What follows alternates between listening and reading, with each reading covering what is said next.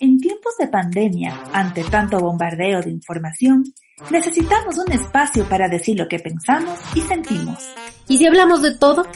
Un podcast donde discutiremos de todo. Y sí, todo. Emprendimientos, emociones, nuevas tendencias, inquietudes y más. Somos Titi y Anama. Y queremos hablar contigo de todo. Hola, hola, mi querida Anamá, ¿cómo estás? Buenas, ¿cómo has pasado? Hola Titi, ¿cómo estás? Bueno, aquí un poco con frío, ¿no? Sí, hemos tenido unos días bastante fríos aquí en, el Ecuador y bueno, parece que no solo es en el Ecuador, sino en algunos países en realidad que se siente esta ola de frío.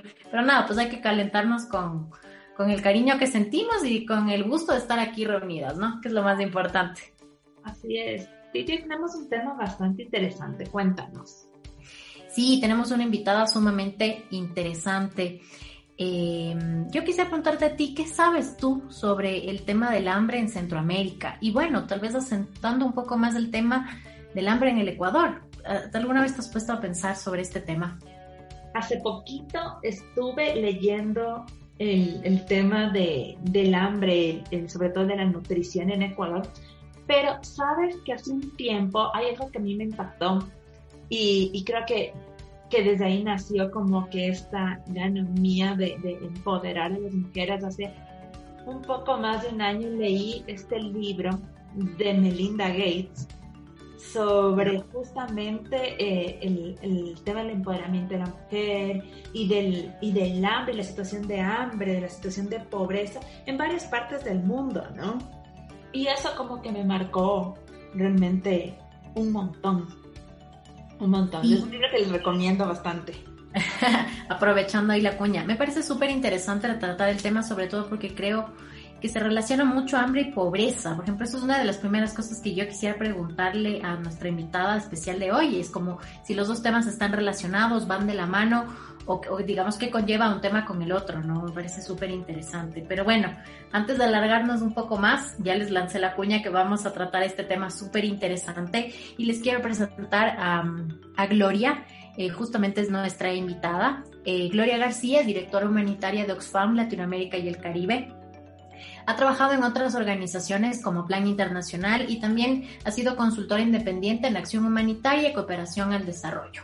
Eh, queremos darle la bienvenida a Gloria, agradecerle por este espacio y bueno, pues eh, darle también eh, gracias por su tiempo, ¿no? Ella nos está saludando desde Colombia en este momento. Gloria, ¿cómo estás? Muchas gracias por estar en este espacio, bienvenida. Hola, buenas tardes. Muchas gracias a ustedes dos. Eh, es un gusto estar en, contacto con ustedes. Em, saludarles aquí desde Bogotá. Le tengo un cariño inmenso a Quito y a todo el Ecuador. Estuve por allí unos cuantos años. entonces ahí tengo yo mis, raíces ecuatorianas más o menos arraigadas todavía. Ah, qué bien, qué bien. Gloria, bueno, queremos, em, y em, nos ha parecido súper interesante una información que hemos conocido sobre Oxfam y justamente este tema del hambre en Centroamérica.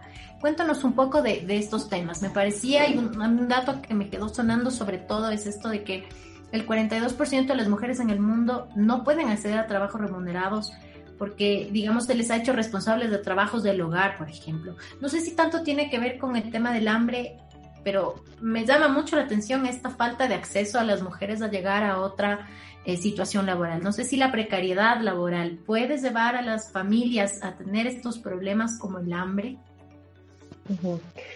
Bueno, yo les cuento primero si les parece un poquito sobre, sobre el informe y más o menos cómo se enmarca y y por qué mencionamos estos datos así para, para que pueda más o menos tener como una conexión. Entonces, eh, bueno, Oxfam trabaja en diferentes países de América Latina, tuvo presencia por muchos años en Ecuador, eh, cerramos operaciones ya hace como unos cinco años, pero tenemos presencia en diferentes lugares eh, y en una de las zonas en las que hemos trabajado con, con mucha persistencia y con, con bastante constancia ha sido Centroamérica, sobre todo los cuatro países que que, digamos, tienen una condición de vulnerabilidad mayor, El Salvador, Honduras, Guatemala y Nicaragua.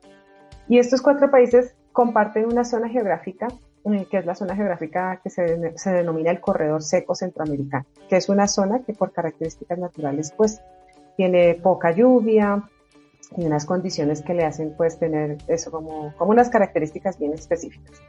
Em, y bueno, entonces hicimos un, un, estudio enfocado en esta zona porque es una, es una zona en la que el, los, los, el incremento del número de personas con, con hambre o en condición de inseguridad alimentar, alimentaria va en crecimiento. Eh, y desde comienzos de siglo, especialmente por afectaciones en el clima ocasionadas por el cambio climático, la gente se está viendo más afectada. Entonces, eso es lo que pretende em, como indagar, en, lo que pretende indagar el informe, en cómo el cambio climático, que no es responsabilidad de los centroamericanos, les afecta en su vida y cómo hace que esta gente que ya tenía unas condiciones de vulnerabilidad se precarice y entonces ahora esté padeciendo mucho más hambre que antes. Y nosotros conectamos esto directamente con el tema, em, el tema de las mujeres y las niñas, porque entendemos que eh, todo lo que tiene que ver con alimentación es un rol que como que le ha sido, le ha sido dado a las mujeres, ¿no? Entonces las mujeres somos las encargadas de asegurar que haya alimentos en la casa. Eh, y muy seguramente es muy parecido como ocurre en el Ecuador. Em, en, en, las zonas rurales, pues que los hombres son los que salen a hacer el trabajo remunerado y las mujeres son las que se quedan en la casa asumiendo las labores del cuidado y que al no tener un trabajo remunerado se entiende como que no contribuye. Entonces, em, eh, es este trabajo que, como todas sabemos, sí que tiene un costo, sí que mantiene la economía, sí que es vital, normalmente es visto como, como eso, como una contribución normal, natural. Eh, y, entonces hacemos estas conexiones efectiva, efectivamente entre pobreza, hambre y eh, una vulneración mayor de mujeres y niñas por, por su condición. Eh, y claro, yo les hablo mucho, les hablaré mucho de cómo se, se parecen las situaciones. Posiblemente en el Ecuador, un poco más localizado porque ustedes no tienen una franja común, larga, amplia, extensa como la que tiene Centroamérica, pero también tienen zonas focalizadas en las que los temas de inseguridad alimentaria son muy serios. Eh, respecto de, lo que ustedes señalan con el trabajo de, de las mujeres y, y el, el, acceso al, al, trabajo remunerado en condiciones como, eh, como lo más normalizadas posibles, efectivamente se complica mucho porque, por, por todo lo que tiene que ver con el cuidado. Entonces, las mujeres tienen más dificultades de engancharse a los mercados laborales porque primero ustedes saben que en muchas ocasiones eh, les, les, exigen no tener hijos porque se considera que los hijos son una carga y entonces van a quitarle responsabilidad al trabajo porque las mujeres nos embarazamos entonces tampoco quieren tener mujeres que se les embarace y, luego tengan que pagar licencias de maternidad eh, y porque también se considera que las mujeres pues pierden muchas horas eh, llevando a los hijos al médico, asistiendo a las reuniones de padres de familia. Entonces, efectivamente hay unas condicionantes que los empleadores formales suelen establecer que no están dichas y que normalmente están en contra de la ley, pero que eh, dificultan eh, que las mujeres podamos acceder al, trabajo formal.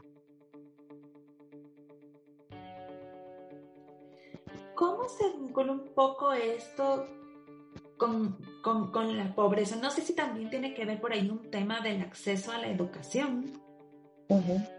Sí, normalmente. Eh, ustedes saben que la pobreza es un, una espiral, ¿no? Es una, es una, es como un bucle que una vez eh, tú estás allí dentro es muy difícil salir. Entonces, eh, digamos que están bastante, bastante establecido que aquellas personas que tienen más dificultad al acceso a derechos básicos, eh, a, una, alimentación adecuada, em, y por ahí parte todo, cuando cuando uno no tiene una alimentación adecuada, va a tener un bajo desempeño en el resto de las, de las actividades de la vida. Entonces, eh, en la educación no va a rendir bien porque las personas que no están bien alimentadas no pueden desarrollar su capacidad cognitiva. Y si una persona no puede desarrollar bien sus capacidades cognitivas, muy seguramente va a abandonar la escuela a temprana edad porque va a estar tremendamente desmotivada. Y una persona que no accede a los servicios de educación, luego tendrá otros, otros derechos que le van a ir siendo negados. Entonces no va a tener un trabajo digno, no va a tener un trabajo que le, eh, que le remunere como, como en, la, en la cantidad y calidad que, que es requerido.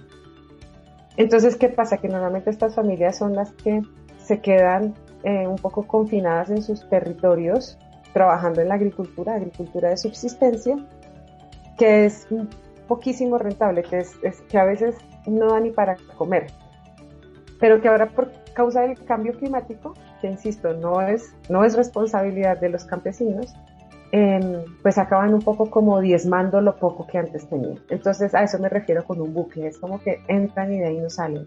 Entonces, por ejemplo, las niñas tienen menos oportunidad de estudiar y al tener menos oportunidad de estudiar, pues consiguen pareja desde más temprana edad y por lo tanto entran en, toda esta dinámica del embarazo adolescente. Y una niña que queda embarazada siendo adolescente y que tiene que dedicarse a ser madre, pues ya ahí, ahí eh, en, muchas, en muchos casos queda un poco como truncada cualquier posibilidad de salir de ese bucle y por lo tanto la pobreza se reproduce con las personas. Entonces eso es bien interesante, es como un fenómeno que es importantísimo poder entender, analizar antes de entrar en los juicios, ¿no? Porque también saben que es muy fácil juzgar y decir, no, pero es que esas muchachitas se embarazan desde jóvenes, comprometen su futuro. Normalmente hay una, una, serie de raíces más profundas detrás de todo esto. Exactamente, ¿no? Y son chicas, son como tú dices, niñas que se quedan sin oportunidades laborales y de cierta forma obligadas a quedarse en, ese trabajo del cuidado de sus hijos, luego de sus padres, suegros, etcétera, ¿no? Y obviamente no pueden llevar eh, dinero a sus hogares y dependen de, de otras personas. Estaba leyendo algo de, que me llamó muchísimo la atención del informe y es que para este año, para el 2021, al menos 8 millones de personas pasarán hambre en todo el corredor central eh, esto es debido al tema del cambio climático. Esto a pesar de que Centroamérica em, tiene el, el porcentaje mínimo en grado de emisiones. Claro, es que precisamente el estudio aborda como una serie de capas que se han ido eh, que se han ido superponiendo en Centroamérica y que son bastante dramáticas y que no solamente es una cuestión de Centroamérica. Si ustedes hacen, como decimos ahí, escarban un poquito en Ecuador, se van a encontrar situaciones similares. Primero, eh, está todo el desequilibrio ecológico por, por causa del cambio climático que hace que las personas tengan menos habilidades y posibilidades de, de tener cosechas. Y eso ya les empieza como a arrastrar en una situación de dificultad bastante seria. Pero resulta que el año pasado a partir de marzo, hace un año justamente, eh, empezó la pandemia y en Centroamérica, como en la mayoría de nuestros países, hubo confinamientos bastante drásticos. Entonces, ¿qué hace la gente que, tiene agricultura de supervivencia? Cuando, cuando tienen sus cosechas y están malas y tal, salen, buscan un jornal, las mujeres salen a la ciudad y hacen oficios domésticos, eh, si tienen algo de cosecha o excedentes, los venden, se buscan la vida. Con los confinamientos esto no fue posible. Entonces todo lo que tenía que ver con ese trabajo que requería movilidad de las personas se vio seriamente comprometido. Entonces, si nosotros a, finales del 2019 teníamos 4 millones de personas que estaban en condiciones de inseguridad alimentaria, por razones de la pandemia se incrementaron otros 3 millones de personas, porque corresponden a esas personas que no pudieron salir a trabajar, que tuvieron que quedarse encerrados y que más allá de no poder salir a trabajar, tuvieron que consumir las reservas, porque ustedes saben que, por ejemplo, si hay un trabajador temporero que sale un mes a trabajar en una finca de lado, pues es una boca menos que se alimenta. Entonces trae recursos y come menos. Pero en este caso, ni trajo recursos y se comió las reservas que tenía con anticipación. Entonces eso llevó a más o menos otras 3 millones de personas a sufrir hambre. Adicionalmente, ¿qué pasó? que vinieron estos huracanes que fueron muy tremendos a final de año, no sé si los recuerdan, ETA y IOTA, em, y acabaron con lo que quedaba. Entonces, son tres, tres crisis superpuestas que han afectado de una manera muy drástica. Cambio climático, que venía con un efecto acumulativo de años, pandemia, que nadie en el mundo se lo esperaba, y luego uno de los huracanes más, más drásticos que han tenido la región en los últimos 20 años. Entonces, esto es lo que lleva una cifra que en el 2018 era de 2 millones de personas en situación de inseguridad a 8 en apenas dos años. Es bastantísimo, ¿no? Y a veces uno no considera esas cifras que pueden, o sea, son, son impactantes. Claro, 8 millones de personas es más de tres veces la población de Quito, que está en una condición de inseguridad alimentaria. Eso es mucha gente. Claro, te pones a pensar y dices, sí. Sí, sí, sí. Y creo que sería interesante también analizar estas, este, estas crisis superpuestas en los diferentes contextos. Seguramente ustedes tienen cosas parecidas en el Ecuador. Entonces creo que es, es bien interesante poder analizar qué es lo que pasa con esas crisis superpuestas porque suelen ser muy dramáticas. Sí, en países desarrollados como que de cierta forma vivimos lo mismo. Sobre todo en sí, sí. ¿no? Claro, es que los, los, contextos al final, por diferentes razones, se parecen mucho. Yo ahora pienso, por ejemplo, en la zona de la costa ecuatoriana, que también tiene unas afectaciones por cambio climático bastante drásticas. Eh, esta época, si no estoy mal, si febrero, marzo, suele ser de lluvias muy intensas en, toda esta zona de Guayas y los ríos, Manabí, y es gente que normalmente vive al día. Entonces, si esta gente vive al día el año pasado no pudieron salir a trabajar normalmente por los confinamientos y ahorita lluvias intensas que les acaban de dañar lo que tienen, muy seguramente estamos hablando de situaciones que se pueden parecer. Entonces, sí, esta es, esta es como una constante que nosotros tenemos en los países eh, con estos grados de vulnerabilidad de, de las Américas. Este es un estudio de caso que tenemos cuantificado porque hemos estudiado muy al detalle, pero que si revisamos en todos los países debe haber escenarios similares. Ahí tal vez yo creo que un escenario similar, y también te iba a preguntar esto, es sobre el tema de, la, de, la, de los migrantes, justamente, ¿no? Veía en un dato interesante igual en parte del estudio y que decía pues que, bueno, hambre, violencia desempleo y pandemia son el motor de las migraciones. Y este tema, eh, digamos, no sé, no sé si tiene relación, también deriva en otro tipo de, situaciones, ¿no? Como los homicidios o la corrupción o el desempleo. Creo que acá también tenemos este tema eh, justamente con la, los migrantes venezolanos y todo lo que también ellos tienen que pasar y que evidentemente sé que pasan situaciones complicadas de, a nivel de pobreza, a nivel de hambre. No sé si a nivel de Centroamérica influye este factor Claro, em, cuando nosotros hacemos la medición de las condiciones de inseguridad alimentaria, normalmente, porque claro, este, este es un estudio que difiere de otros, porque la mayoría de estudios como que se enfocan en, en, unas variables que miran como una foto en zoom, ¿no? Desde, desde atrás, muy grande, y con eso establecen algunas extrapolaciones. Nosotros lo que hicimos con este estudio es hacer encuestas a nivel de hogar. Entonces hicimos eh, eso, eh, entrevistas familia a familia para preguntar este tipo de cosas y, y, entonces la forma de establecer que la gente está en un nivel crítico es determinando lo que nosotros llamamos las estrategias de afrontamiento, es decir, qué hace la gente para afrontar la crisis.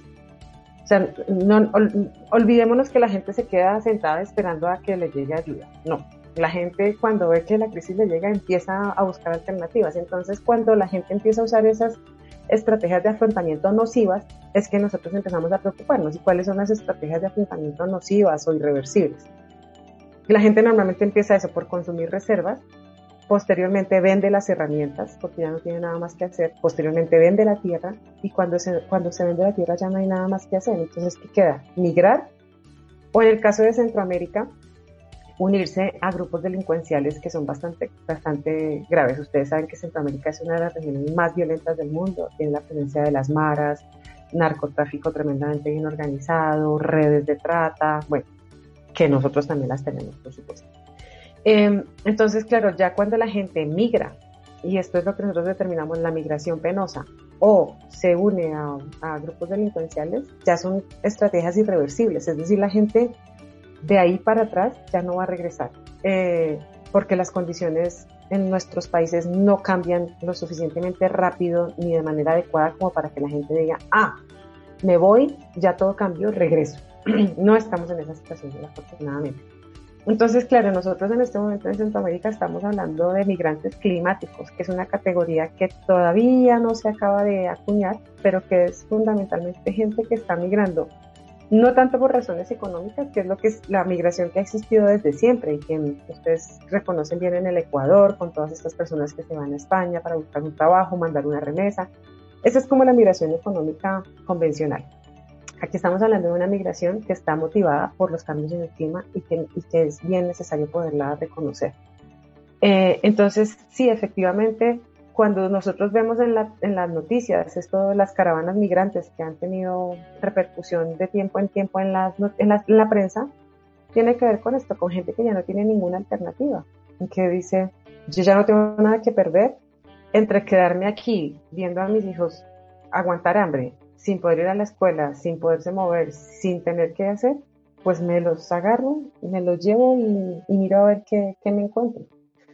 Entonces, sí, la gente lo que hace es eso, es buscarse alternativas para huir del hambre, porque les insisto, o sea, de las, de las necesidades apremiantes y de las situaciones apremiantes de las personas, el hambre es una que definitivamente eh, es, es, muy, muy chocante y, nosotros lo estamos viendo con la migración venezolana, pero que hace tres años era la migración haitiana y hace cinco años era la migración colombiana. Eh, entonces siempre la gente se va de sus territorios porque tiene factores combinados que le dicen, usted ya no tiene nada más que hacer acá, ¿no? Entonces eso, eso es una cosa que hay que comprender bastante bien, que, que los fenómenos migratorios normalmente están eh, alimentados por, por un acumulado de crisis que es bastante, bastante complejo. Y Gloria, bueno, tras el estudio, ¿qué, qué acciones piensan tomar al respecto? A ver, nosotros hacemos este tipo de informes mm, precisamente porque queremos brindar recomendaciones eh, y, queremos pues, brindar recomendaciones que sean eh, medianamente realizables y que también como que involucren a diferentes actores en la sociedad. O sea, nosotros no creemos que esto sea una situación que solamente atañe a los gobiernos, aunque sí en gran medida, porque los gobiernos son los garantes de los derechos y son los que cobran los impuestos y son los que tienen, eh, los que tienen acceso a los, a los fondos que financian todos los temas de protección social. Pero sí hay unas recomendaciones para gobiernos, hay unas recomendaciones para cooperación internacional. El problema es tan grande que se requiere de la, de la ayuda externa, o sea, los países solos no van a poder superar esta situación. Y luego también hay recomendaciones para las personas que viven allí, porque por supuesto son como los y las actores clave en todo esto, ¿no? Son, son como los primeros concernidos. Em, lo que consideramos que es clave es, es cómo en los países de Centroamérica se toman medidas que permitan establecer esos programas de protección social para la gente que está en esta condición y, y, y, que requieren programas de protección social que atiendan la situación actual, pero también la situación futura. Eh, y claro, uno pregunta, bueno, pero ¿y la plata de dónde sale? No? Porque los programas de protección social son muy caros.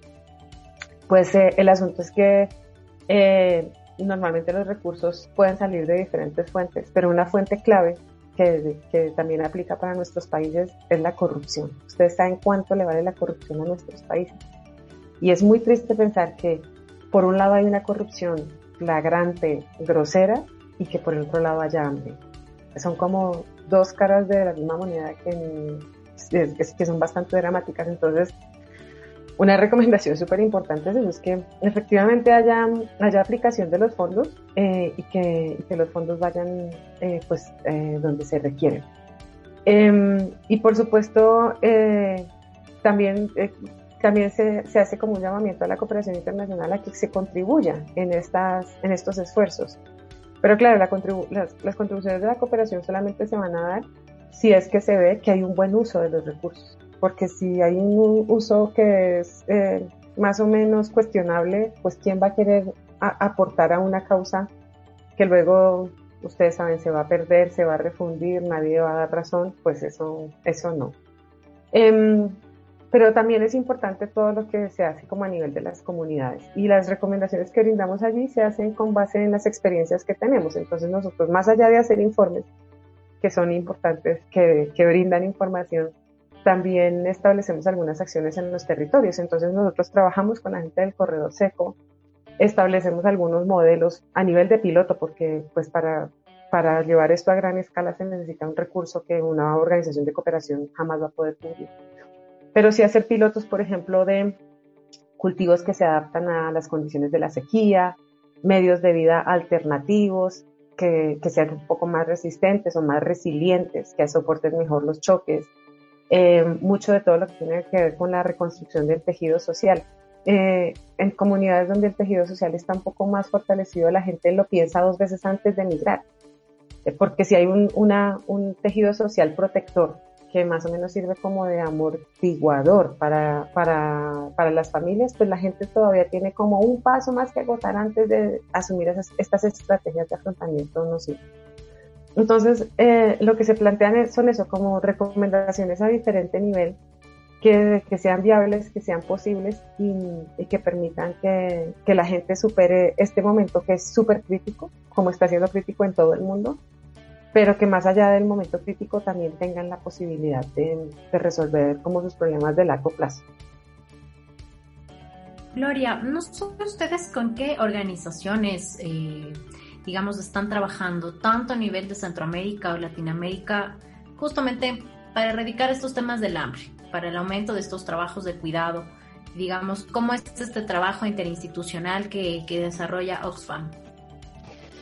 Bueno, lo primero es señalar que nosotros hemos estado difundiendo el informe, pero el informe no lo hemos realizado solos ni solas.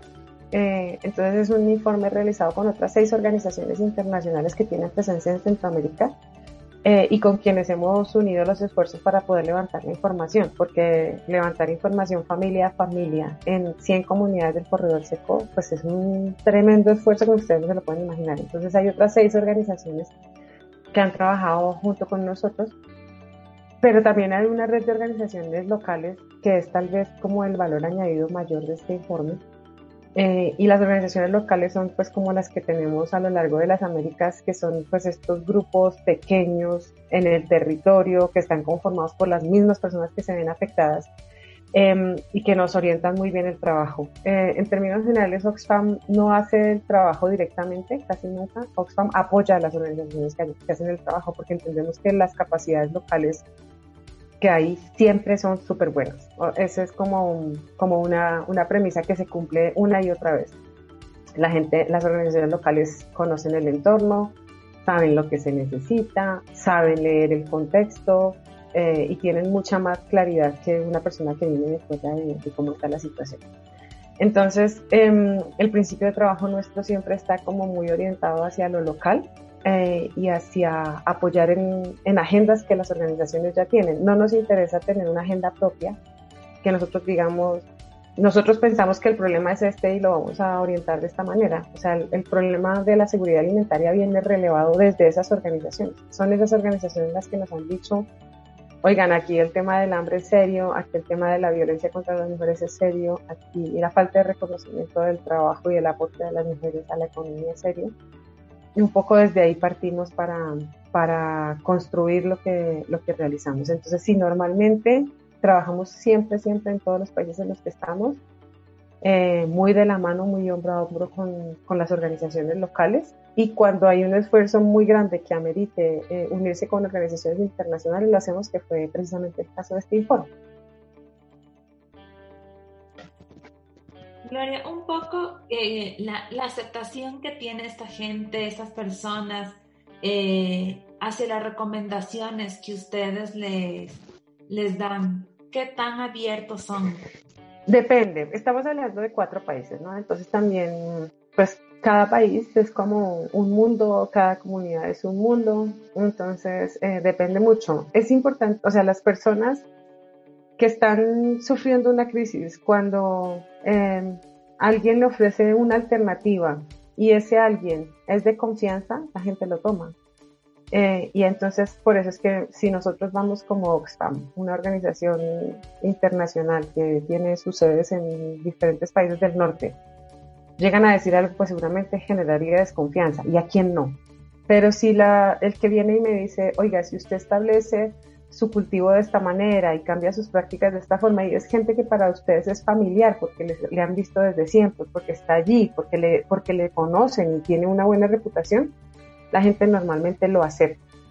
Y el problema que nosotros tenemos, el problema mayor, es que no alcanzamos a tener una cobertura tan amplia como quisiéramos. Porque, claro, normalmente se trata eso como de experiencias muy piloto con un municipio, con unas comunidades, con unas familias. Entonces, eh, la gente es bastante receptiva en, una condición de crisis. Cuando, cuando llega alguien de confianza y le dice, creemos que podemos hacer esto para mejorar, eh, la, gente lo, la gente lo adopta. Entonces hay como un elemento súper importante ahí que tiene que ver con la confianza construida y con, con eso como con la aceptación de, las propuestas. También conocemos, pero cualquier cantidad de proyectos de gente que viene con ideas fantásticas y no funcionan y tiene mucho que ver con eso, con de dónde viene la idea, qué, tan qué, tanta credibilidad hay, qué, qué tanta confianza, ¿no? Entonces, sí, como tú mismo lo dices, como desde las propias realidades, eh, la gente puede aceptar justamente estas, estas recomendaciones, por decirlo de esa manera. Ahora, tal vez digo yo, en esta situación de emergencia alimentaria, eh, con esta idea de esta agricultura de consumo con las que estas familias eh, están buscando subsistir en este momento, cómo debe ser o cómo debería distribuirse eh, el acceso a la alimentación, sobre todo en mujeres y niños, tomando el contexto de la mujer y del, mes de la mujer que, estamos viviendo. Ya, pues, pues eh, como todo en, como, bueno, eh, Oxfam tiene como uno, una de sus áreas de trabajo fundamentales es todo lo que tiene que ver con el combate a la desigualdad. Entonces, la comprensión que nosotros tenemos de la problemática, de las problemáticas mayores en América Latina tiene que ver con la desigualdad. Eh, y esta desigualdad eh, se traduce tanto en pues eh, los mega ricos que tienen los mega millones y que ya tienen pagada esta vida a la otra y que se pueden hacer viajes a la luna si quieren, mientras hay gente que no come, pero también se traduce a nivel de hogar, de como si lo que hay es una libra de arroz, no es posible que los varones y los niños se coman tres cuartos y la mamá y la hija se tengan que comer solo un cuarto, simplemente por condición de género, porque es que eso ocurre.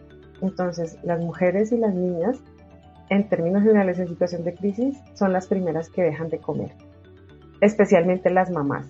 Entonces, si hay poquita comida, las mamás simplemente reducen la comida tanto de ellas como de las niñas porque se entiende que los varones que traen el recurso tienen más derecho y más acceso a los pocos bienes que hay. Y eso es una cosa que es bastante crítica y que está normalizada. O sea, porque por supuesto, si esto ocurriera y un, un padre de familia lo ve o un hermano diría, no, esperen un momentico, ¿cómo así? No, no, no, aquí lo que hay lo repartimos. Está bastante normalizado que, no, si, si este es el hombre que sale a trabajar y trae la plata en efectivo, tiene más derecho a los recursos que hay en la familia. Entonces, esa es como una cosa que es súper importante y que hay que, y que, hay que em, empezar como a, trabajar de una manera bien insistente. Y bueno, esto lo habrán ustedes visto también en, muchos de los contextos ecuatorianos, ¿no? O sea, em, la valoración que se hace del trabajo de las mujeres y de las niñas es nada. O sea, ¿usted qué hace? Nada. Eh, y nada significa eh, alistar a los hijos, preparar los alimentos, arreglar la casa, velar por los enfermos, cuidar, bueno, todo esto. Eso significa nada. Em, y la otra persona que hace, ah, no, yo trabajo, ah, no, entonces es, entonces claro, es el jefe del hogar, ¿no? Porque trabaja y porque trae el recurso. Entonces sí hay una serie de, cuestiones culturales que están muy arraigadas en, en nuestras cabezas como, como latinoamericanas y que, que, es fundamental, o sea, ustedes que tienen la posibilidad de llegar a gente, me imagino que a gente joven, a muchas, a muchas mujeres que seguramente están empoderadas, es súper clave que, que, empecemos como a desmontar todos estos mitos que además, es que además son como verdades ya ciertas, como que nadie cuestiona. Eh, o sea, yo misma desde, desde, desde mi hogar, o sea, yo vengo de un hogar fundamentalmente machista, con un papá que trabajaba y una madre que se dedicaba al hogar y que había privilegios clarísimos para, para, para mi papá respecto de los que había para mi mamá y había privilegios para los hermanos que no había para las hermanas. Y a mí hasta los, no sé, 20 años eso me pareció pues normal porque, porque es como es, ¿no? Entonces creo que, que sí es súper importante ir desnormalizando eso y cuestionarse mucho, porque todo es cuestionable y, más en, cuando tiene que ver con relaciones de género es tremendamente cuestionable. Em, y hay que informarse y hay que leer y hay que escuchar opiniones, porque definitivamente la mayoría de cosas que pasan en nuestros entornos eh, alrededor de, de estas cuestiones de género no son normales. Entonces, sí como que nos toca ahí medio pellizcarnos, como decimos acá, darnos un sacudoncito porque efectivamente hay cosas que no, que no están funcionando bien en el sistema desde hace mucho tiempo y afortunadamente ahora están saliendo un poco a la luz. O sea, si ustedes, bueno, bueno es como, como la reflexión que a veces hago, ¿no? Cuando hay todos estos ataques, por ejemplo, a las feministas o a los grupos de mujeres y empiezan a sacar todos estos memes eh, diciendo una cantidad de barbaridades que a uno le enojan porque como la gente piensa esto. Luego la parte positiva es, bueno, algo estaremos haciendo bien porque si no, no nos atacan. Entonces definitivamente es que sí estamos moviendo cimientos, efectivamente sí estamos levantando un poco el polo y precisamente por eso es que hay esas reacciones. Si no estuviéramos haciendo nada y fuéramos como quien oye llover, pues no pasaría nada. Entonces eh, es como un indicador de que sí hay bastantes cosas del sistema que se están, que se están cuestionando. Evidentemente se están haciendo escuchar las voces, ¿no? De tal vez de estos sectores que en su momento no, no fueron visibilizados. Mm, Gloria, tal vez más desde tu experiencia personal, entiendo que mm, el tema del hambre, el tema de la pobreza, este tema tan complejo eh, deriva a otros problemas. Sobre todo si hablamos en el tema de las mujeres, la violencia de género, la desigualdad, la falta de oportunidades, desde el mismo acceso a la comida dentro de la casa, que es una cosa tan fuerte y que, como tú dices, está tan normalizada que uno realmente no lo mira, ¿no? Pero ¿qué pasa con estas otras realidades que derivan de violencia, que derivan de, lo mismo que decía antes, desigualdad de oportunidades laborales, educativas? ¿Qué sucede con este tipo de realidades? Bueno, nosotros ahorita también tenemos que tener en cuenta que la realidad hay que leerla con los lentes COVID, ¿no? Porque es como, es otra realidad. Entonces, digamos que nosotros habíamos estado haciendo las lecturas de las realidades y y ya sabíamos que todas estas, estas circunstancias que tú planteas e-, existían, pero hay que tener en cuenta que ahora, o más bien yo remarcaría que, bueno, escucharán, hay un avión estruendoso, de este tiempo los aviones pasan por la mitad de la ciudad, como antes en Quito, un poco medio ruidos. Eh, hay, que, hay que tener en cuenta que las realidades ahora hay que leerlas con esas lentes, con esas lentes del COVID.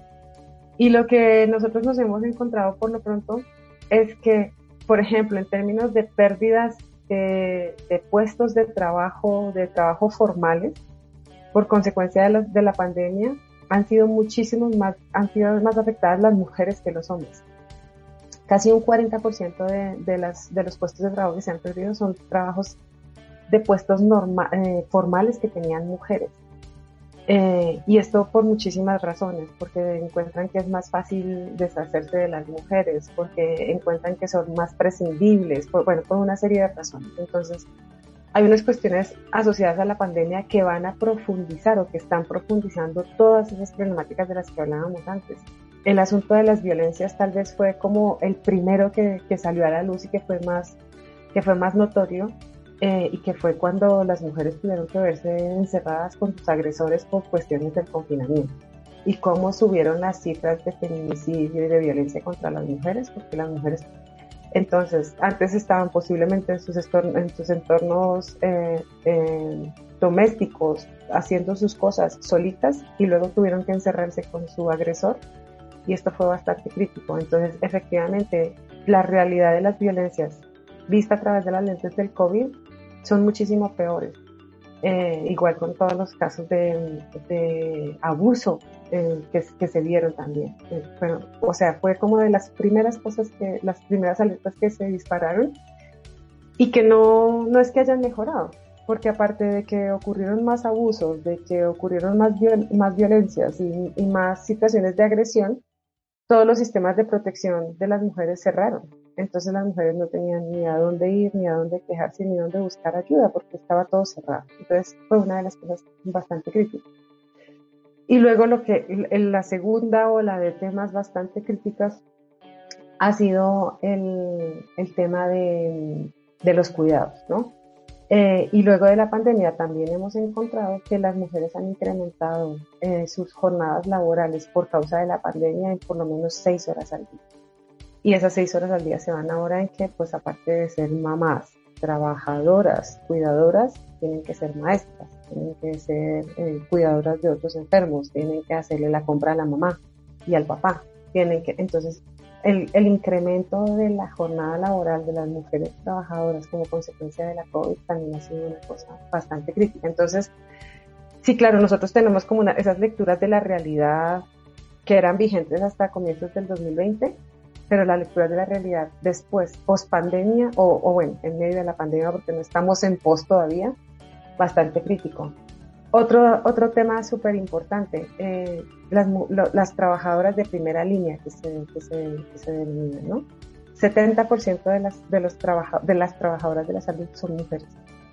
Entonces, aparte de todo eso que estamos diciendo, las mujeres son las que están más en riesgo de contagio, porque son las que están haciendo pues las labores de enfermería, de limpieza de, de, establecimientos de salud, bueno, de cuidados. Entonces, trabajadoras de primera línea, muchísimo, es, es impresionante y es, y es como un dato muy revelador la cantidad de mujeres que están en eso que se considera primera línea. Entonces, lo mismo, a ver hasta dónde hay efectivamente una distribución equitativa de las vacunas y se prioriza a las mujeres trabajadoras de primera línea como ese personal que debería entrar en, en, las primeras en los primeros cortes de vacunación. Entonces sí son como muchas, muchas realidades que esta pandemia nos ha, nos ha mostrado y, y, simplemente, como decimos a veces, ¿no? Simplemente nos desnudó, porque todo esto existía. Lo que ha hecho es como mostrárnoslo y ponérnoslo en el rostro a ver si finalmente tomamos acción. Exactamente como tú dices, la pandemia ha desnudado estas realidades, pero son realidades que los medios de comunicación no te muestran, ¿no? Eh, muchas personas a nivel mundial ni siquiera están enteradas de la situación hasta que realmente o no te chocas de frente con el tema o no escuchas por ahí algo que, que que tenga que ver con la violencia de, género o con el tema del hambre, con el tema de la, de la migración, etcétera. Sí, bueno, hay quienes se dedican a, estudiar las conspiraciones, que me llama la atención, porque digo, pucha, con toda esta realidad como así tan tan, y hay gente que todavía le, interesan las conspiraciones, qué interesante. estaba, estaba leyendo algo que me llamó muchísimo la atención y, es, y, esto quiero preguntarse, ¿cómo, lo hacen? ¿no? Por ejemplo, en Perú, hasta el año pasado se logró bajar en un 16% la desnutrición crónica, porque en países como Ecuador y en Centroamérica no se ha logrado esto. Pues tiene mucho que ver con las mediciones también. Eh, y hay también que ver cómo, de dónde viene, de dónde viene la fuente. Y claro, disminuir la, la nutrición, la desnutrición crónica es relativamente más sencillo que, que otras, pues como que otras, eh, por ejemplo, que la aguda, ¿no? Porque es que la, eh, la crónica tiene como unos métodos, unos tratamientos específicos, em, con un sistema de, de, salud bien, como que, que funcione medianamente bien, eh, es una cosa que se puede, que se puede lograr. El asunto es con la aguda. La aguda es esta que de repente salta porque hubo una situación de crisis. Entonces, habría que ver cómo está la aguda en este momento. Porque claro, después de todo lo que hemos señalado y de este panorama tan complicado, habría que ver hasta dónde ese, ese nivel que se logró efectivamente se pudo mantener. Eh, y, Perú en este momento, bueno, porque es que además si uno le quiere meter más condimentos a la sopa, pues Perú está en medio de la crisis política que ha tenido, que está muy fuerte eh, y que de la que no, no acaban de salir. Y, y, es como de los países que, que ha tenido más dificultades para preparar sus sistemas médicos. Se supone que todo lo que buscaba el confinamiento era darle un respiro a los estados para que pudieran tener recursos para preparar mejor sus sistemas de salud y que luego pudieran moderar los picos y atender a la gente, entonces tenían que incrementar camas de unidades de cuidado intensivo, dotaciones de oxígeno, bueno, todas estas cosas. Hubo países y lugares que hicieron la tarea y hubo países que no. Perú fue uno de los países que no hizo la tarea. Entonces, eso es una cosa bien interesante. Habría que ver si este trabajo que hicieron se ha sostenido, porque vuelvo y les insisto, el mundo cambió, entonces habría que ver qué tanto, qué tanto se sostuvo.